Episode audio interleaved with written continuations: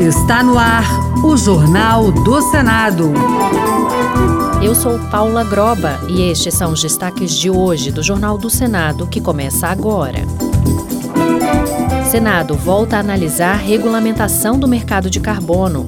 Segue para plenário o projeto que veda contingenciamento de recursos para acesso à internet. Em audiência no Senado, o ministro da Pesca desmente notícias sobre importação de tilápia do Vietnã e reforça apoio à produção brasileira.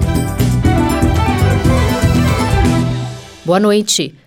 Voltou para o Senado a proposta que regulamenta o mercado de carbono brasileiro. A proposta foi aprovada pela Câmara este mês e, por conta de alterações ao texto, será novamente votada pelos senadores. A expectativa com esse novo mercado que precifica as emissões de gases de efeito estufa é que ele ajude o Brasil a cumprir metas ambientais até 2030.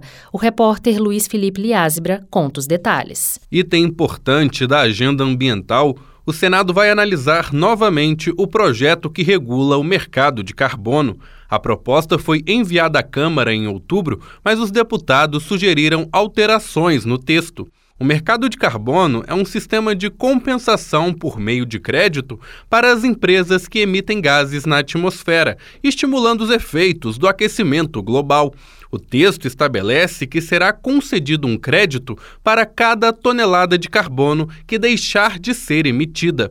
Os preços serão definidos pelo Sistema Brasileiro de Comércio de Emissões de Gases de Efeito Estufa. A entidade será responsável por disciplinar a negociação financeira dos ativos, que pode ocorrer no mercado regulado ou voluntário. O mercado regulado é para as empresas que emitem mais de 10 mil toneladas de carbono por ano.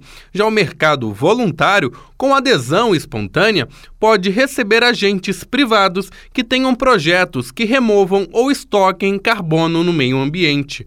Neste caso, a compensação será por meio de créditos de carbono, caso desempenhe atividades de reflorestamento e manutenção de florestas. As empresas que abaixarem suas emissões gradativamente terão uma fonte extra de recursos. Agora, para as companhias que ultrapassarem os limites de emissões, despesas adicionais serão cobradas. Para a senadora Elisiane Gama, do PSD do Maranhão, regular o carbono mostra o compromisso do país com a agenda ambiental. Não há dúvida nenhuma que se tornará um marco muito importante no que se refere a uma política que é uma necessidade para o Brasil, que é referente à emissão de gases de efeito estufa. Veja, nós temos um compromisso brasileiro de até 2030, por exemplo, a eliminação zero do desmatamento ilegal. Para isso, nós precisamos de mecanismos e de instrumentos legais para que nós possamos chegar até lá. O Brasil se comprometeu até 2030 a emitir 50% menos carbono que emitiu em 2005, alinhado com os compromissos ambientais do Acordo de Paris. Em 2024, a regulamentação do mercado de carbono será relatada pela senadora Leila Barros, do PDT do Distrito Federal. O senador Dr. Irã, do PP de Roraima, criticou o referendo na Venezuela para reforçar as pretensões do país em relação ao Essequibo, região que representa cerca de 70% do território da Guiana. Ambos países têm fronteira com Roraima e a tensão entre eles preocupa o parlamentar, que transmitiu sua inquietação ao ministro da Defesa, José Múcio. A questão que preocupa o senador é que, para entrar com os seus tanques na Guiana, o exército venezuelano precisaria passar pelo território brasileiro, já que Essequibo é coberto por uma selva impenetrável. Eu quero aqui, primeiro, enfatizar que o ministro Zé Múcio foi extremamente diligente e rápido e disse: olha, não vamos aceitar nenhum tipo de agressão à nossa soberania na fronteira norte. Doutor Irã informou que esteve recentemente na área de fronteira, podendo tranquilizar a população no sentido de que, no momento, não há sinal de movimentação do exército venezuelano perto de Roraima. Mesmo assim, ele manifestou o seu receio de que a atual crise possa aumentar a entrada de refugiados vindos da Venezuela no território brasileiro e agravar ainda mais a situação em cidades como Pacaraima e Boa Vista. O senador lembrou que a Operação Acolhida já recebeu mais de um milhão de cidadãos da Venezuela. Importação de tilápias do Vietnã não está entre os acordos assinados pelo Brasil, segundo o ministro da Pesca e Aquicultura.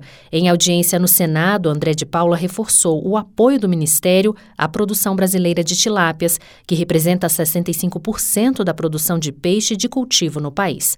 Repórter Janaína Araújo. O ministro da Pesca e Aquicultura, André de Paula, esteve na Comissão de Agricultura e Reforma Agrária do Senado para prestar informações sobre os termos termos de acordo bilateral entre Brasil e Vietnã. Os senadores Jorge Seife, do PL de Santa Catarina, e Margarete Buzetti, do PSD de Mato Grosso, pediram esclarecimentos sobre a importação de tilápia de águas vietnamitas. Segundo o ministro, a importação veiculada em notícias no mês de outubro nunca aconteceu. O governo não propôs, discutiu, negociou ou assinou qualquer tipo de acordo comercial relacionado a esse assunto. Após consultar outros órgãos do governo, podemos afirmar com certeza que esse acordo não existe. A tilápia representa 65% da produção de peixe de cultivo no país. Quero reafirmar aqui o nosso compromisso inafastável com a proteção e a promoção da produção nacional. André de Paula apontou nota oficial do Ministério de 23 de outubro, informando que a visita do primeiro-ministro vietnamita no fim de setembro ao Brasil levou à assinatura de documentos referentes referentes à cooperação técnica, divulgados pelo Ministério das Relações Exteriores. Ele também agradeceu emendas individuais e da comissão com recursos para investimentos e programas ligados ao Ministério da Pesca e Aquicultura, além de responder, juntamente com assessores técnicos da pasta, questões feitas pelos senadores. O senador Cleitinho, do Republicanos de Minas Gerais, alertou os motoristas profissionais e caminhoneiros do país sobre a prorrogação do prazo final para fazer o exame toxicológico, cujo prazo vai até amanhã, dia 28 de dezembro. O exame é obrigatório para motoristas de veículos pesados e precisa ser refeito durante a renovação de licença dos condutores habilitados em território nacional. Cleitinho lembrou que a falta do exame toxicológico pode acarretar em multa de R$ 1.467 e 35 centavos, além da punição da CNH com infração gravíssima. Sobre isso, o senador Mineiro disse que pretende apresentar um projeto para acabar com os altos valores das multas e, ao mesmo tempo, permitir que o exame toxicológico seja feito pelo SUS.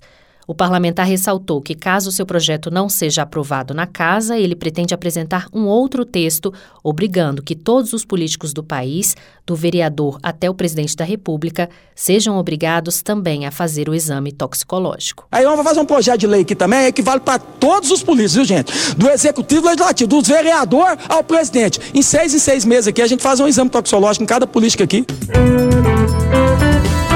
O projeto que veda o contingenciamento de recursos do FUST foi aprovado na Comissão de Comunicação e Direito Digital com pedido de urgência e está pronto para ser votado em plenário.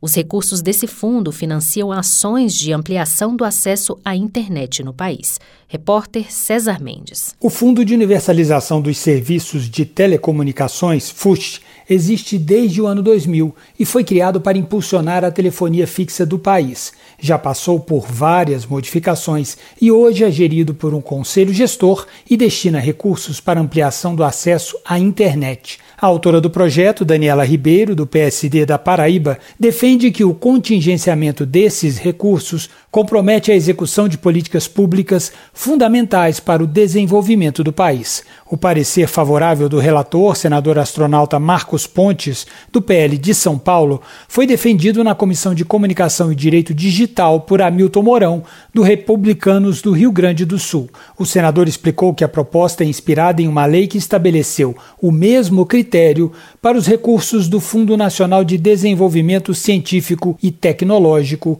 o FNDCT. Permitiu não só a retomada de esforços de grande porte no campo da ciência, da tecnologia e da inovação, como também o planejamento de longo prazo das ações do setor e a continuidade dos projetos de pesquisa e desenvolvimento ao longo do tempo. A matéria será analisada agora em regime de urgência pelo plenário.